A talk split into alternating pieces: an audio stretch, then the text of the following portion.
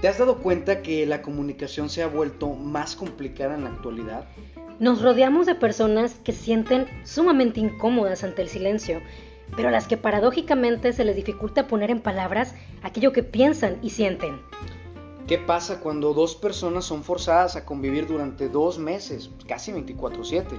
En este podcast te encontrarás algunos temas de cultura general que podrían ayudarte a pasar de manera más amena este encierro. La cárcel.